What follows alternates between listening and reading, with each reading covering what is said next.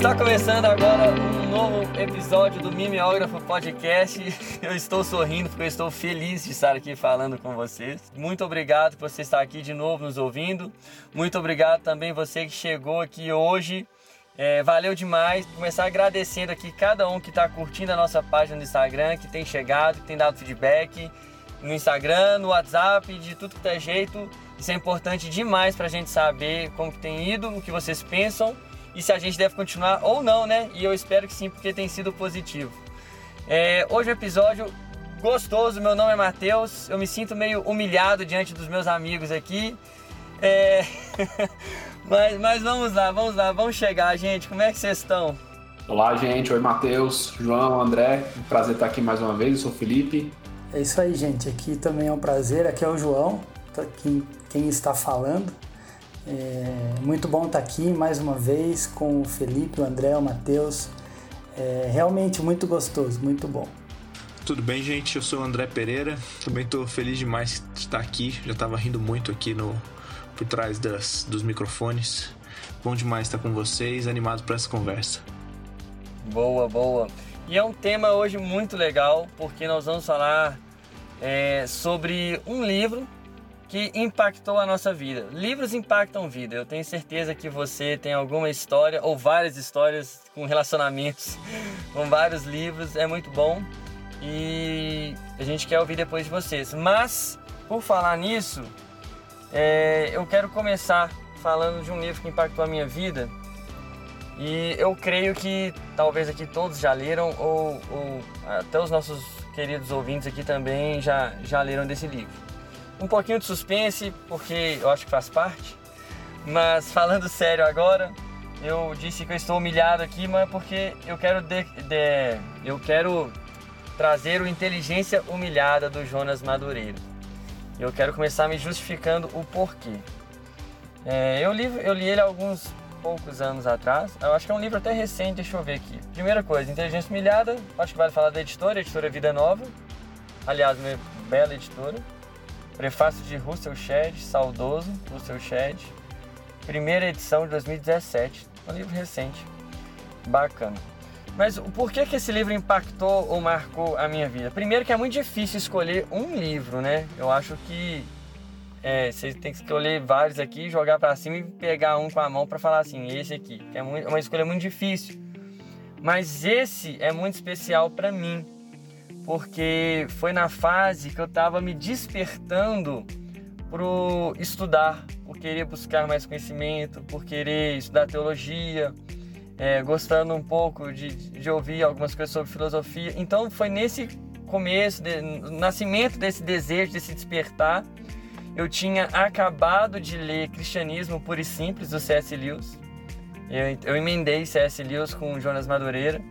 É, foi muito difícil, aliás, escolher entre os dois. Foi muito difícil escolher entre os dois. C.S. Lewis eu li assim um capítulo, eu acabava de ler, eu tinha que ler de novo, repetir o capítulo para entender.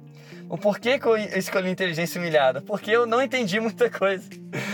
Eu fui realmente humilhado lendo esse livro, mas mesmo não entendendo muita referência que o Jonas trazia, traz no livro, me impactou, me impactou grandemente. Foi o primeiro livro que eu li no Kindle, acho que já vale destacar isso também. Eu li ele um e-book, eu li no Kindle. Foi minha primeira leitura no Kindle. Foi uma leitura de muitas descobertas. E antes de falar que alguma descoberta, que alguma coisa que chamou minha atenção, eu quero saber de vocês aqui. Não me deixem só falando de Jonas Madureira. Eu tenho certeza aqui que vocês conhecem, conhecem é óbvio, mas assim, que tem alguma coisa para falar de inteligência humilhadas. Alguém que já leu? Eu li também, gostei muito desse livro.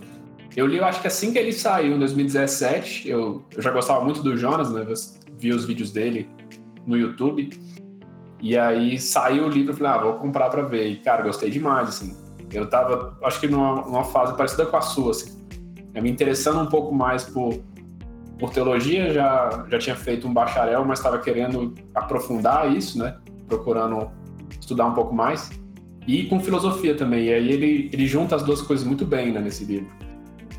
Realmente, assim, não é um livro facinho que você tem que ler uma vez só e pega tudo. Ele tem muita referência ali com coisas mais complexas, mas é um livro bem legal, vale a pena. Eu não li. É, eu me lembro de ouvir uma palestra do Jonas, não sei, não sei exatamente onde, no sinagoga local ou em algum outro lugar que ele deu uma palestra sobre isso. E me lembro de, de acompanhar um, um pouco dos posts assim. É, eu não li o livro todo, mas eu sou bem impactado pelo trecho que ele trata de Tomé. Ali que, que eu lembro que tem uma, uma um insight forte assim, né, falando sobre a capacidade de transformar dúvidas em louvor. Então, uma coisa que mesmo sem ter lido o livro, só de ouvir esse trecho, é, já fui impactado assim, tenho curiosidade, tenho vontade de ler. Ô, ô Matheus, eu li esse livro em acho que foi no finalzinho de 2019. Tava me preparando para entrar no, no, Invisible College e se eu não me engano ele tava no guia como um eu não me lembro como é que eles chamam lá, o, o aquecimento, acho que é, né? Antes de você começar o, o ano, eles sugerem algumas leituras e tal, e essa e a inteligência humilhada tava lá e eu peguei para ler. É, cara, sensacional sensacional. As referências que ele faz a Agostinho, é, para mim, assim, a, a, leitura que ele traz das confissões de Agostinho é, é, muito bacana, muito, muito relevante, muito bom, muito marcante mesmo. É, eu, eu sou suspeito, eu gosto demais do Jonas, não só do que ele escreve, mas também de, de pregações dele. Mas falando especificamente de inteligência humilhada, algo que marcou muito assim na, na, minha leitura, vários, vários insights, várias coisas, mas algo que me marcou muito foi porque eu cheguei para ler esse livro com aquela ideia, é, vamos dizer assim, tricotômica de, de, de, de corpo, alma e, e espírito. E quando ele vai falar disso, né, abordar essa questão no livro, cara, foi, foi, foi muito impactante. Foi muito impactante dele trazer né, o coração como o, o, centro do ser humano, mas trazer ali que nós não temos fome, né? Nós somos fome, somos sede, aquela coisa toda. Isso, isso realmente foi muito impactante para mim. Eu gostei demais, mexeu muito comigo. E é um livro que eu tenho muita curiosidade para voltar a ler, porque hoje é, já vou saber, por exemplo, aqui no comecinho do livro, eu estou vendo aqui ele citando, trazendo uma citação de Kevin Van Hooser. Na época eu não fazia mínima ideia quem era Kevin Van Hooser. Então hoje a gente já sabe um pouco mais e eu tenho certeza que vai ser uma, uma leitura muito mais proveitosa. É, Agostinho mesmo, poxa, Agostinho eu sabia do nome do Agostinho, aquela coisa assim, não tinha, não tinha nenhum background, não tinha conhecimento quase nenhum. E hoje, né, depois de passar um mês aí com o Agostinho, já dá pra gente ler melhor, o próprio Doiver também. Então, assim, é um livro que eu quero voltar e, e, e, quero ler de novo. Eu não sei se vocês têm essa prática de ler um livro pela segunda vez, porque eu acho difícil isso. A gente tem a, a lista de espera é tão grande, né? São, são tantos que chegam e estão ainda no plástico esperando a vez de cada um deles. E, mas eu acho que seria uma prática que eu, pelo menos, deveria ter mais, de, de, de ler um livro pela segunda vez. Eu já ouvi gente falando que não lê de jeito nenhum. O, o Lewis falava algo nesse sentido, né? Que você. Às vezes é melhor você reler o mesmo livro várias vezes para você realmente poder dizer que você conheceu aquele livro, né? E eu acho que a gente tá muito numa. Não sei, assim, no, no, a gente tem muito uma ideia de que você tem que ler muitos livros diferentes, assim, como se fosse uma colecionar figurinhas, né? Você poder botar o selo de que agora, assim, não, agora eu li esse, agora eu vou ler esse, ler esse. E às vezes vale muito mais a pena você voltar num livro que foi muito bom, que foi muito impactante na sua vida, né? Não necessariamente ficar querendo ler um monte de outras coisas. Mas eu concordo com você, tem muitas outras coisas boas para se ler também. E a gente fica sempre nessa divisão, né? Você quer ler uma coisa diferente, mas você quer voltar nos outros que te impactaram muito. E como é que você dosa isso? É sempre, eu vivo nessa tensão também. Ó, e já fica um gancho aqui, né, gente? Então você que por acaso não esteja sabendo, já saiu um episódio, vai sair, não sei se nesse momento você vai estar ouvindo se já saiu mais ou não, que começou uma pequena série no, lá na nossa página, no, tá sendo divulgado lá, falando dicas sobre leitura. Então, se você, como eu, precisa de dicas para leitura, confira lá que o Felipe tá trazendo ótimas dicas. Tem uma frase. É, eu não vou saber, quem cita ela é o Merleau-Ponty no A Poética do Espaço, mas a frase não é dele, ele está citando acho que um poeta francês, e ele fala que todo leitor que revisita um livro, que, que lê pela, pela segunda, terceira, quarta, quinta vez uh, o, o, mesmo livro, ele sabe que as páginas relidas lhe dizem respeito. Então, esse troço dos, dos livros favoritos de que você retorna e relê assim, é, ele ali comentando um aspecto mais de fenomenologia da interação com a arte, ele está falando mais de poesia, ele está falando dessas páginas que você escolhe reler, elas começam a, a, te, a, a falar sobre quem você é, né, e, e quem você está escolhendo ser, porque você está escolhendo revisitar aquilo e tudo mais. Quando o Felipe citou o Lewis, eu, eu me lembrei disso, assim, das páginas relidas que nos dizem respeito. Mas tem uma, uma questão que eu acho que é interessante a gente pensar que, pelo menos eu, acredito que vocês têm uma, uma prática parecida com a minha e muitos daqueles que estão nos ouvindo também têm essa prática. A, maior parte das coisas que a gente lê às vezes é muito técnica. Então a gente acaba revisitando algumas obras quando a gente precisa de alguma informação e se a gente fez algum tipo de fechamento da, da obra quando a gente leu a primeira vez, então a gente vai naquela parte específica ali é, só para pensar uma informação. Mas um livro como o Inteligência Humilhada ou como os livros do Lewis e outros é, são livros que eles não são escritos com esse rigor técnico, né? eles são escritos parece que mais com com a alma do autor, e daí você consegue revisitar aquilo e parece que de acordo com o seu o seu momento na hora da leitura, aquilo vai te trazer novas experiências quando você está lendo a mesma coisa.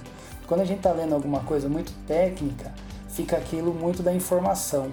Né? Igual ler uma teologia sistemática, por exemplo. Aquilo ali é pesado, você não vai ficar lendo e relendo. O dia que você quer uma informação, você pinça ela ali. Mas Inteligência Humilhada, com certeza, é um, um livro que pode ficar na cabeceira ali para estar tá sempre revisitando. Cara, a Inteligência Humilhada, você ri, você chora, você se sente às vezes um pouco pastoreado ali lendo o livro. É muito, muito gostoso. Agora, para finalizar, Inteligência Humilhada, para que tipo de leitor que eu indicaria esse livro? É, eu sinceramente eu indicaria para todo crente, para todo crente de verdade. Agora, só para não ficar aquela resposta genérica, ah, Mateus, você, não foi específico, eu quero dizer que além de indicar a todo crente, eu acho que é indispensável para quem vai, por exemplo, vai entrar num, num, seminário ou vai entrar nessa trilha de, de, de estudar, de buscar crescer em conhecimento eu considero ele indispensável, uma leitura assim, uma porta de entrada. Você não pode passar dessa vida para a próxima sem ler, né? Exatamente. ai, ai, mas é exatamente. Ele coloca o nosso coração onde ele, ele deve estar mesmo. É muito bom.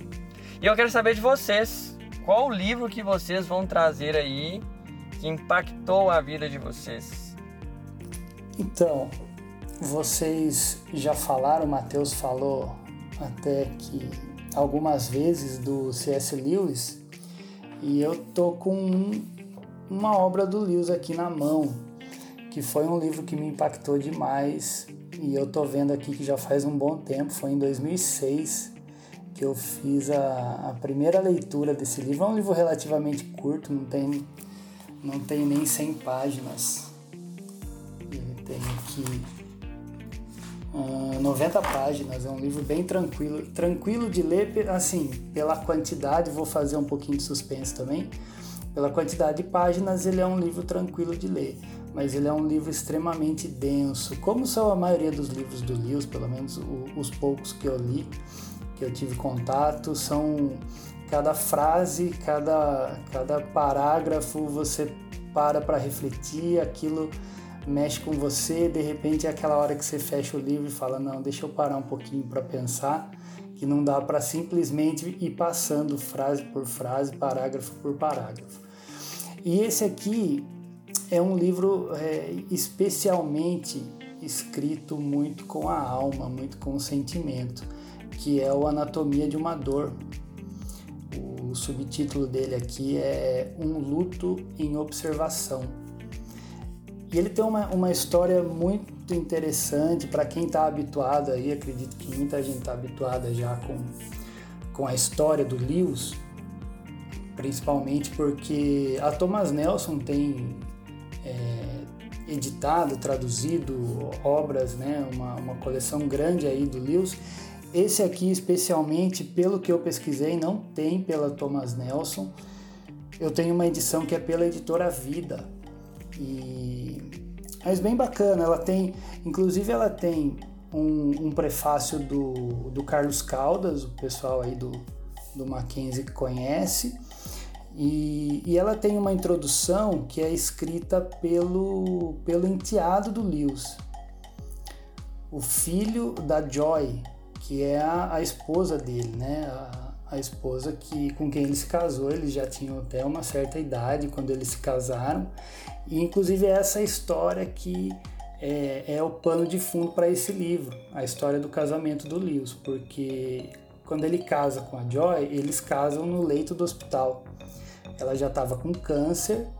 Eles, eles já tinham um relacionamento lá que depois o pessoal pesquisa aí para quem não sabe, depois pesquisa para entender.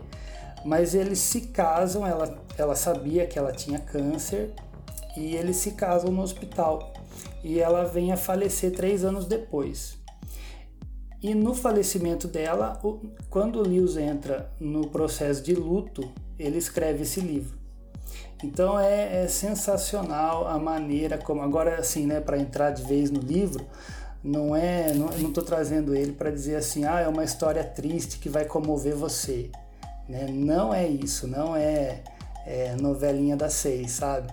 Mas o que ele está fazendo aqui é, é uma maneira muito próxima dos Salmos de expor aquilo que você está sentindo diante de Deus e sem reserva alguma. Então, se ele tem raiva, ele vai expor a raiva. Se ele tem medo, ele vai expor o medo. Se ele está indignado, ele vai expor a indignação. E a gente sabe o, o calibre do, do, da escrita do Lewis, né? Ele faz isso muito bem, transformar as ideias, os sentimentos em palavras ali no livro. Então é um livro que realmente me impactou, me chamou muita atenção e até hoje eu lembro de trechos dele é, de revolta, de ele discutindo com Deus, brigando com Deus, é, até o desfecho do livro, onde, é, onde, vamos dizer assim, ele vai fazer as pazes com Deus, né? Durante boa parte do livro ele está muito revoltado. Então essa, esse processo do luto é muito bacana. E só eu tô falando, gente, vocês me interrompem aí, porque começo a falar eu empolgo. O... Vai lá que tá bom. Eu só ia comentar que você fez spoiler do livro inteiro já, né? Então quem, Fiz. quem não leu o livro já sabe é o verdade. mas, gente, é, mas, mas, sabe, tem uma, uma coisa, é, vou fazer minha defesa. É, a questão não é a história em si, porque de falar assim, ah, que uma historinha triste para comover as pessoas. Então, não, não é isso. Pode pegar o livro para ler que você vai se surpreender com a maneira como o Lewis faz tudo isso. É, é sensacional, é fenomenal e vai marcar sua vida. Pensando até nos dias que a gente está vivendo, né? Muita, muita incerteza, muitas pessoas passando por, por esse processo, aquilo que o Lewis vivenciou na época dele é, de repente alguma coisa que pode te ajudar, pode ajudar as pessoas a enfrentar esse momento difícil, enfrentar um momento de dor. É, então vale vale para todo mundo, vale para todo cristão aí. Vale, vale a pena sair de Nárnia um pouco? Vale. Eu, não, eu tô falando isso porque a gente brinca, né? Eu, narniano, quero ir pra Nárnia, aquela coisa toda. Fiz essa pergunta se vale a pena sair de Nárnia porque você tocou nessa questão do momento atual e, cara, é perfeito. é, é, o mundo real, sabe? O, o, o que está acontecendo aqui? Muita gente com é, emoções e sentimentos muito assim vívidos, né? Por, por tudo que está vivendo, pessoas que estão em meio ao luto mesmo, aquela coisa toda, e, e acham assim que não podem, né? Que seria um pecado terrível é, expor seu sentimento diante de Deus. Eu acho que esse livro ajuda muito quem está vivendo isso a entender que não só não é errado, como é desejável, porque se ela não se abrir diante de Deus, ela vai se abrir com quem? Ou ela não vai se abrir e vai guardar, alimentar isso dentro dela. Então, realmente, eu acho que pelo momento que nós vivemos, é sim um, um livro muito bem, bem, bem pro momento. Ô, Matheus, eu queria colocar dois pontos. Que um é que me lembrou do livro do Jonas que você indicou, o Inteligência Humilhada, que tem um capítulo que ele fala sobre o sofrimento, né? Sobre o problema, problema do mal.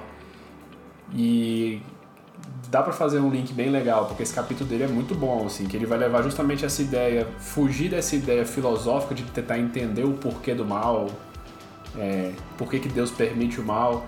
Cara, cara, Deus não, não quis revelar isso pra gente. Mas ao mesmo tempo, o mal existe e ele deu pra gente orientações de como lidar com esse mal. Como cuidar do próximo, como ajudar o próximo, como estar. No caso, eu não li o livro do Lewis, que o, João citou, né? Mas eu imagino que ele, ele fala também isso, o Jonas, no livro, né? Que você tem formas é, saudáveis de você estar tá se chegando diante de Deus com seu sofrimento, né? De você estar tá se apresentando diante de Deus e nos Salmos a gente vê Davi fazendo isso em algumas vezes, né? De, olha, eu tô sofrendo, isso aqui eu não tô entendendo, mas a, a, a postura ela é sempre de humilhação mesmo, assim. Eu não entendo, mas eu reconheço que, que o Deus é você. É você que sabe o que está acontecendo, você sabe o porquê. E eu não preciso saber o porquê, mas eu posso também chegar aos pés dele e falar, ó, oh, não, não tô entendendo e, e tá ruim, me ajuda, né? Eu acho que essa postura de você não se achar superior a Deus, você tá em postura de humilhação, mas você poder se achegar aos pés dele, isso é muito bonito, cara. Isso é, é lindo, assim, no, no Evangelho. O dia de indicação de livros, mas eu não vou perder a chance, não. Eu também ainda não li Anatomia de uma Dor, mas é, tem um filme que retrata essa experiência do Lewis, né, o Terra das Sombras, que o Anthony Hopkins é, interpreta o Lewis. É, quem é especialista mais a fundo assim Lewis fala que ah, não dá para levar 100%, é um romance, né? Tem a adaptação, é, claro, né, como todo todo filme nesses sentidos assim, mas é um filme muito bonito, muito forte assim também. Então, se você não não viu, não sei se está disponível em alguma plataforma, mas esse Terra das Sombras é um, é um filme legal de você uh, ter contato ali com, com a experiência de vida do Lewis, um pouco do que, que ele passou, como é que era o comportamento dele antes e depois disso. Embora é justamente isso que o pessoal diz que o filme dá uma valorizada, mas lendo os outros livros depois, quando ele se remete ao acontecimento, realmente parece que não é do nada assim que o pessoal valoriza isso, que realmente tinha algumas coisas ali para acentuar e explorar melhor ao longo do filme. Terra das Sombras. Cara, tá aí, gostei. Eu, eu vou querer assistir. Então você que tá ouvindo como eu, vai na sua na videolocadora mais perto da sua casa. Você que tá ouvindo isso em 97? Eu, oh, oh, gente, eu acho que ele tá disponível no YouTube, esse filme. Mas, mas é isso, gente. O livro é, é sensacional, fica a recomendação aí.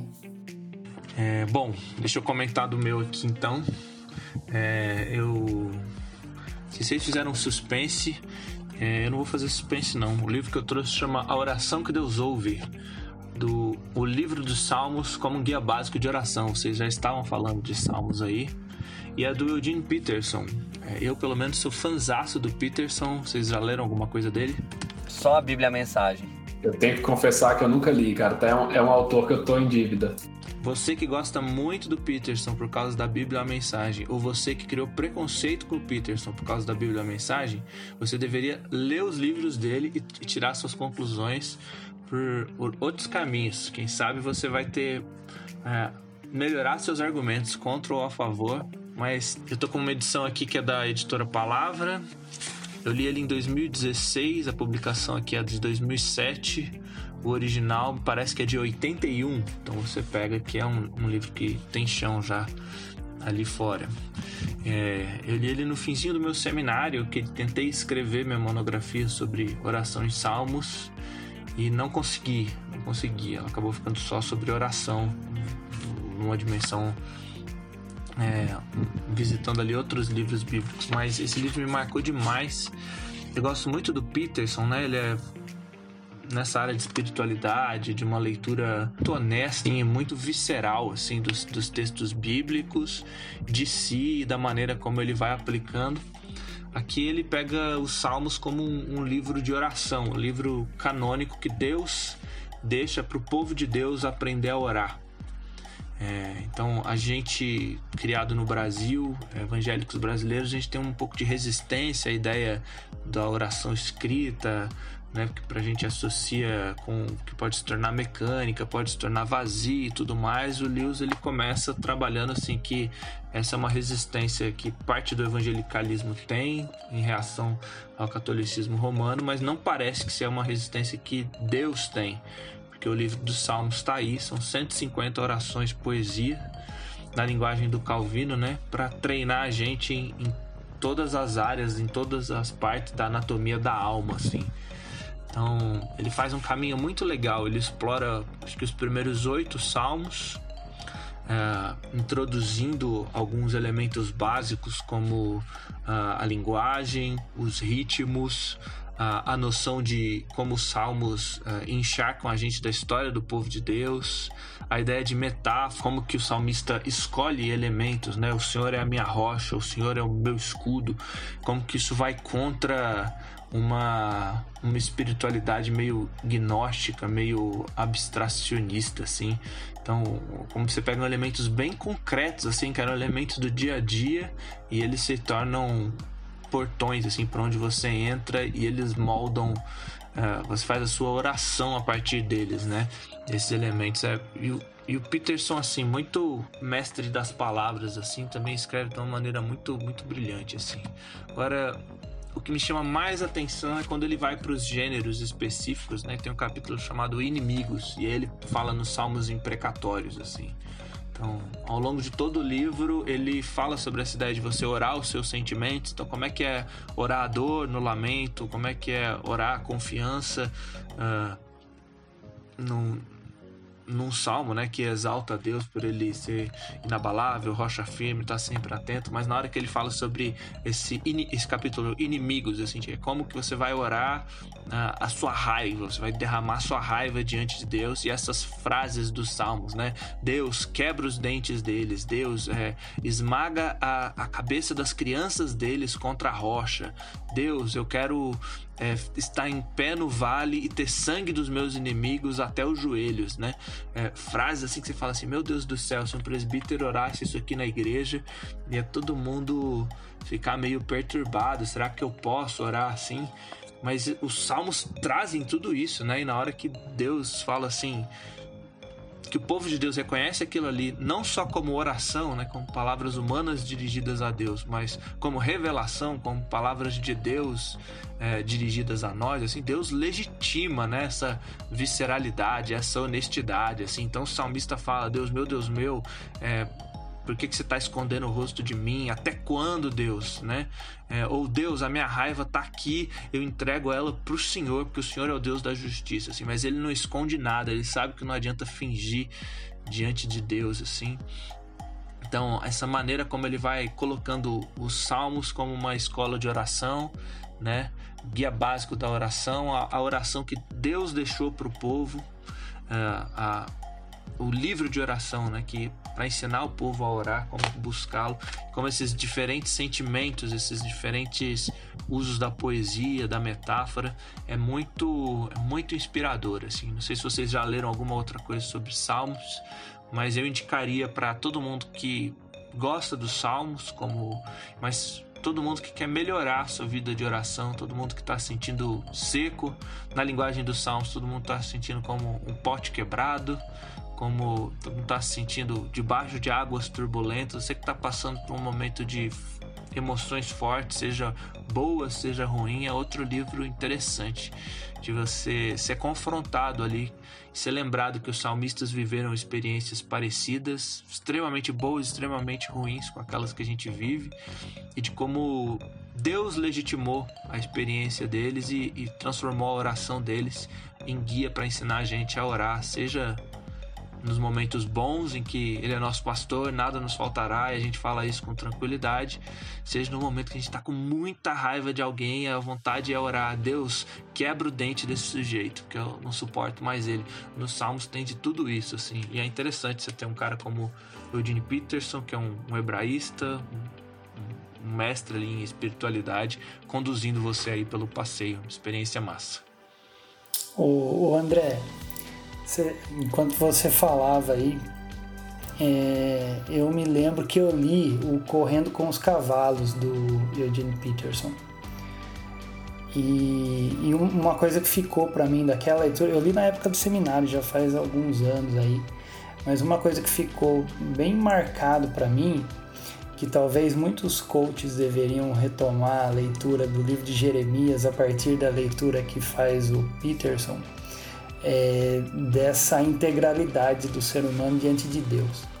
Né? Aquilo que o Mateus falou a respeito do inteligência humilhada, do, do homem humilhado diante de Deus, aquilo que o Lewis coloca aqui no Anatomia de uma Dor, o homem que está diante de Deus sem reserva alguma, e agora você falando do desse livro da, da oração nos Salmos, do Peterson, é, parece que caminha no mesmo sentido aí, né? A gente não programou isso. Eu acabei de, de saber o livro que os colegas iam apresentar agora, que antes de começar a gravar, mas parece que vem numa constante aí. E porque, de fato, às vezes a nossa relação com Deus, a gente espelha a nossa relação com Deus com, da maneira como a gente tem as nossas relações pessoais, né? E isso fica muito superficial. A gente tá sempre cheio de reserva, cheio de, cheio de dedos, né? Não, Deus não pode me ver assim. Isso a gente pensa em relação às outras pessoas, né? Meu patrão não pode me ver num momento aqui desesperado, minha esposa não pode saber que eu tô passando por isso. E a gente esconde isso das pessoas. E parece que a gente faz, tenta fazer isso com Deus também. E a gente perde tanto tempo em em oração, em reflexão, é, que não são integrais, não são verdadeiras. Não, a gente não está de fato se derramando diante de Deus, a gente está é, abrindo só uma frestinha da porta. Isso é um, um desperdício, além de tudo. Esse Corra com os Cavalos, né? Se você não não está familiarizado com, com os livros do Peterson, ele foi republicado depois com o nome de Ânimo e ele fala da experiência do profeta Jeremias. Então é o livro todo ele trabalhando ali ah, os, os, trechos biográficos e as pregações de Jeremias, né, registradas no, no, livro de Jeremias, assim. E também é um livro duro, né, de ler assim, para quem se você tá no ministério, tá na experiência de igreja, assim, porque a experiência de Jeremias é muito dura, né? De ser rejeitado pelo, pela população, pela, pelos líderes religiosos, de ter seus momentos de, de embate com Deus, assim. É, isso, de novo, assim, é o que eu acho mais legal nesse, nesse livro de Salmos, né? A oração que Deus ouve, porque é, é muito fácil a gente ser treinado a gente absorveu uma linguagem de oração que é mais ou menos Deus, muito obrigado por isso, é, Deus me perdoe por isso, Deus, é, eu te peço isso, isso e isso. E aí você parece que tem que estar sempre bem com Deus, assim, ou que você tem que estar aflito ou contrito, mas você não sabe estar. Uh, a gente não é muito treinados nos nossos ambientes de igreja a orar quando você está frustrado e, e revoltado com Deus, ou a orar quando está com raiva de alguém com raiva de um inimigo. Parece que essas são quase que que suprimido isso. Parece que é meio feio ter esses sentimentos de culpa, de frustração com Deus ou de raiva de um inimigo, assim. É, e, e os salmos darem vazão a esses sentimentos, é, o questionar Deus assim, Deus, cadê você? Sabe? Se, se você não, você tá dormindo, Deus. É uma linguagem que, que a, gente, a, gente acha rude, mas Deus legitimou essa linguagem nos Salmos, assim, porque no final de contas Deus sabe o que você tá sentindo, então a quem que você tá querendo enganar? é melhor você entregar esse sentimento para ele. Né? Como alguém, um de vocês comentou assim, né? Confiando que ele é Deus e, e é ele quem pode mudar a situação, do que você tentar esconder esse sentimento ou resolver ele dentro de você, assim. Então, de novo, é, é muito legal você pegar um livro com um cara bem mais experiente e, e, e ele te mostrando ali nuances do texto, das as metáforas no contexto original, visitando diferentes salmos, assim, é uma experiência muito boa. Recomendo bastante. Enquanto vocês falavam, você falava, André, eu estava justamente pensando nisso aqui. Como que, não sei o porquê também, como que a gente ficou condicionado a ficar escolhendo as palavras certas para a gente falar com Deus. É, outra coisa também que eu acho que eu já ouvi isso algumas vezes, não sei se vocês já ouviram, mas por que? Talvez seja uma resposta do porquê que o André falou. Por que, que a gente só ora para agradecer ou para pedir perdão e o nosso repertório assim de, de oração é tão, tão curto? Por quê? Porque você é ensinado que é sacrifícios de louvor que você tem que fazer, entendeu? Então, mesmo quando você está mal, você está na bad, você está frustrado, decepcionado ou você está realmente irritado, irado, você deve respirar fundo e ali o, o louvorzão ali, e, sabe? E você não extravasa, não é extravasar, você não, não se derrama, eu acho que é o que eu queria dizer, que você não se derrama diante de Deus com as suas emoções, com os seus sentimentos. E, e para mim, essa é mais uma atitude é, semelhante a Adão, e quando eu digo Adão, agora tô falando do Adão caído, se escondendo de Deus, do que alguém que quer estar, sabe, ter, ou pelo menos ter a consciência de que está despido diante de Deus, que não tem roupa que você coloque para esconder o que você está tá por dentro de você. Não tem isso. O melhor se fazer é ser sincero, ser o mais humano possível e se abrir e derramar diante do Senhor. Faz bem, faz bem, cara, faz bem pra gente. E é maravilhoso, maravilhoso. É, eu queria comentar também sobre isso que vocês estão falando, que eu acho que o Matheus tocou num ponto interessante, né? Parece que a gente ainda tem aquela visão de que você só se conecta com Deus em espírito, assim. Então você tem que se despir de você mesmo, porque é uma visão bem assim, ah, é, meu corpo ele, ele não pode estar diante de Deus, minhas emoções elas têm que ser suprimidas. A gente é ensinado até a suprimir emoções e lidando com pessoas, né? Imagina com Deus, é como se a gente assim, ah, não seja você mesmo e aí vai falar com Deus. E na verdade não, Deus ele sabe como a gente é. E ele quer que a gente se achegue a ele como a gente é, porque é, é ali que a gente vai que ele vai mostrar como pra gente o que a gente não tá vendo de, de ruim mesmo assim. Então olha só, você se chega a Deus e você coloca tudo diante dele e ele funciona como um espelho mesmo assim. OK, a sua imagem é essa. E a minha imagem é essa. Agora se aperfeiçoe, né? Se amolde a ela, seja melhor. Mas para isso a gente não pode realmente, não pode se esconder. Tem que se chegar abertamente, né? Porque Deus sabe de qualquer forma. Né? Se esconder é só só funciona para a gente, né? Para a gente amenizar a nossa culpa, assim. Mas para Deus não, não funciona. E aproveitar que eu estou falando já, o livro que eu trouxe é o A Morte da Razão do Francis Schaeffer. E é um livro que parece que destoa um pouco do, do que a gente estava discutindo aqui, mas eu acho que não, assim, eu vou até tentar mostrar o, o, porquê. Mas antes disso, eu queria falar o contexto que eu li esse livro, né? Eu estava mais ou menos no meio do bacharel em teologia, que foi um curso que eu fiz depois já do meu primeiro bacharel, que era um momento que eu estava querendo conhecer mais teologia, nunca tinha estudado nada a respeito disso e estava tentando entender as coisas, como é que funcionava. Eu tinha sido criado num contexto de igreja em que você tinha uma separação muito grande entre fé e todo o resto das, das coisas, né? Então era aquele negócio assim, domingo você vai para a igreja, você escuta, ora, lê a Bíblia, mas isso não tem nenhuma relação com nada que você faz no, durante a semana, assim.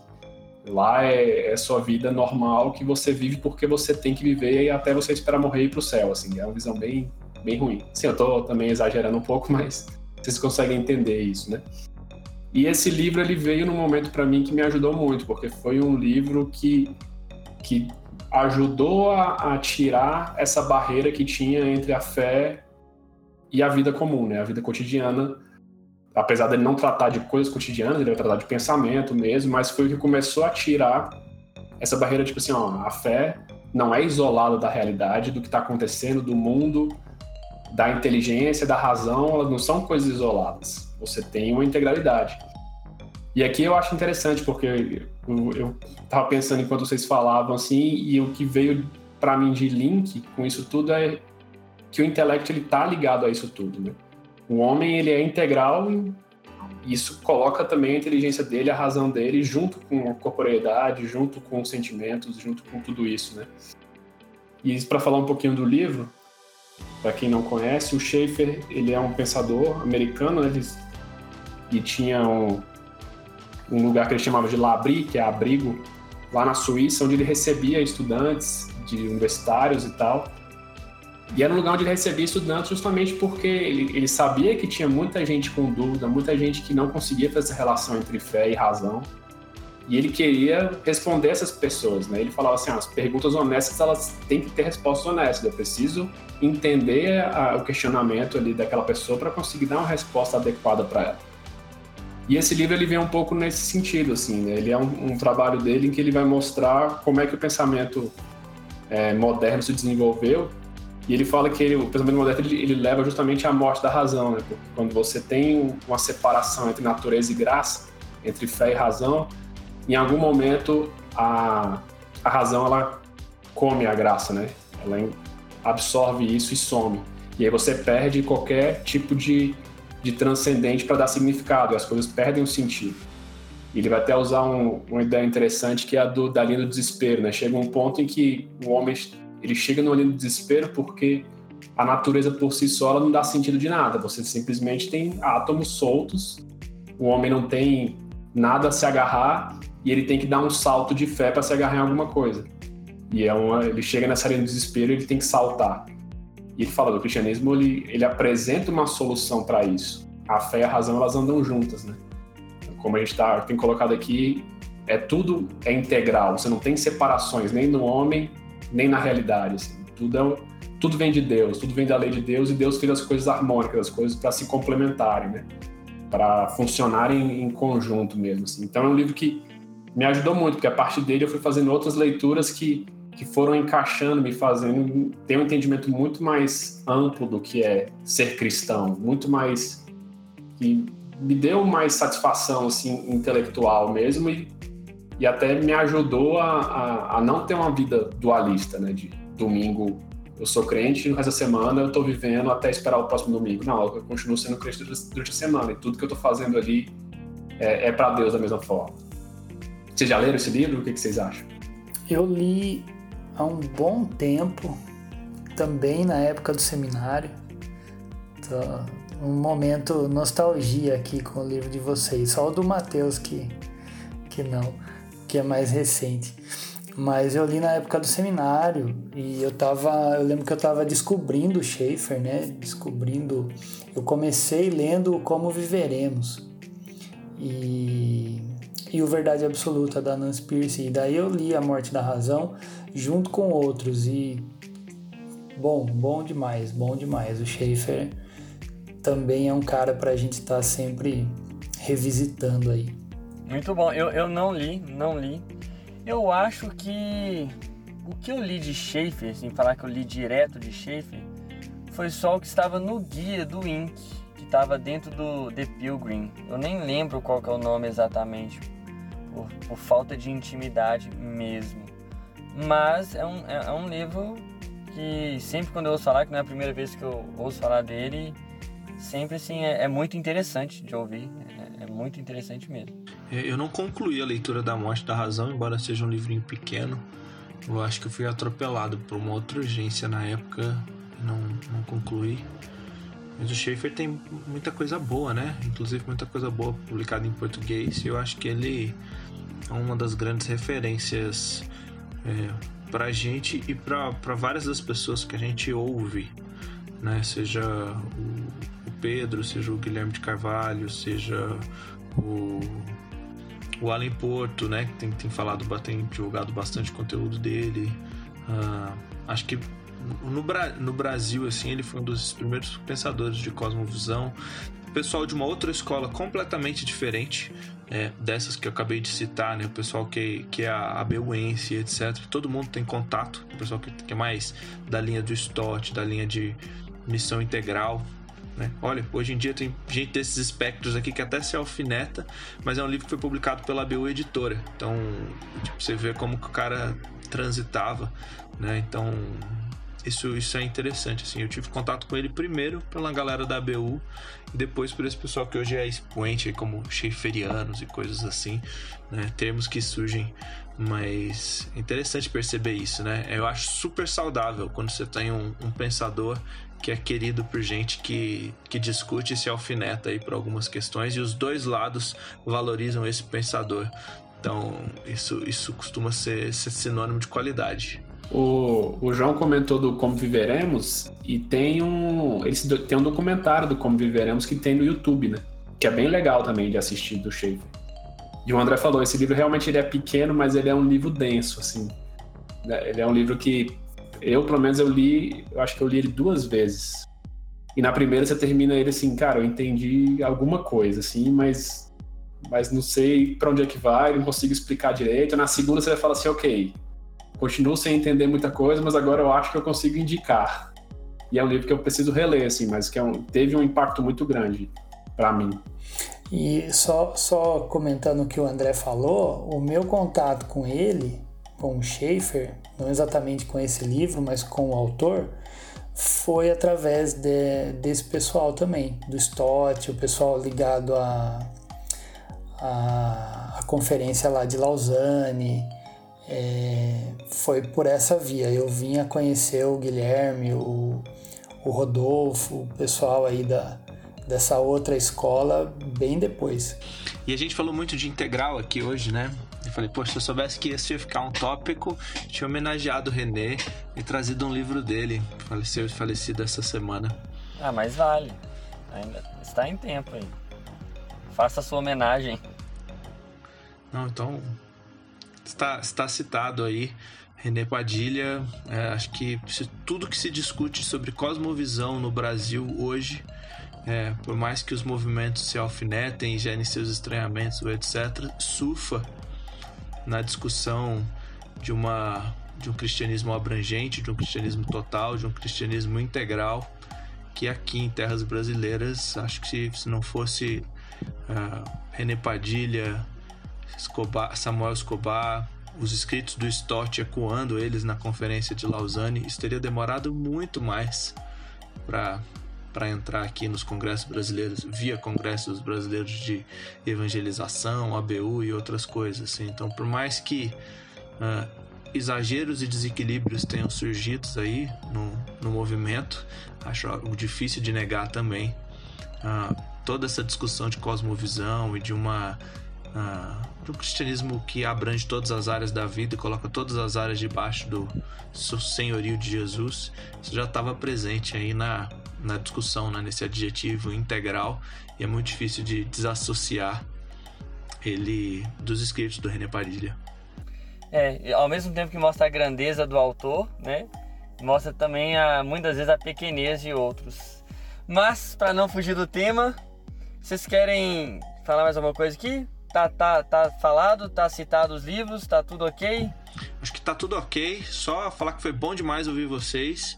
E esse é um formato que a gente precisa manter aí. Então, no que depender de mim, acho que no que depender do pessoal aqui, você se prepara aí para em breve ter mais uma rodada aí de, de livros que, que a gente indica, que nos marcaram. Qual o melhor livro do Harry Potter que você leu? É o Prisioneiro de Azkaban, com certeza, né, gente? O Cálice de Fogo eu gosto também, mas essa discussão pode ficar. você, você leu ou não leu Harry Potter? Sua mãe deixava? Você que está nos ouvindo? Minha mãe não deixava, eu fui ler recentemente, mais velho. Mas comenta com a gente o que, que você leu aí, que, é, ficção ou não, teologia ou não, se você leu alguns dos, desses quatro livros, deixa aí a sua, a sua contribuição. Qual deles você ficou mais interessado em ler? Qual deles você já leu e te marcou? É, deixa aí, compartilha com a gente que vai ser legal. Valeu, é isso mesmo. Obrigado, gente. Obrigado por mais uma vez vocês estarem aqui. Obrigado por você que nos ouviu. Vou fazer aqui o reforço do meu pedido. Continue nos ajudando no Instagram. Continue compartilhando com outras pessoas. Continue visitando ali a bio do nosso Instagram, que tem um link para outras coisas. E até a próxima.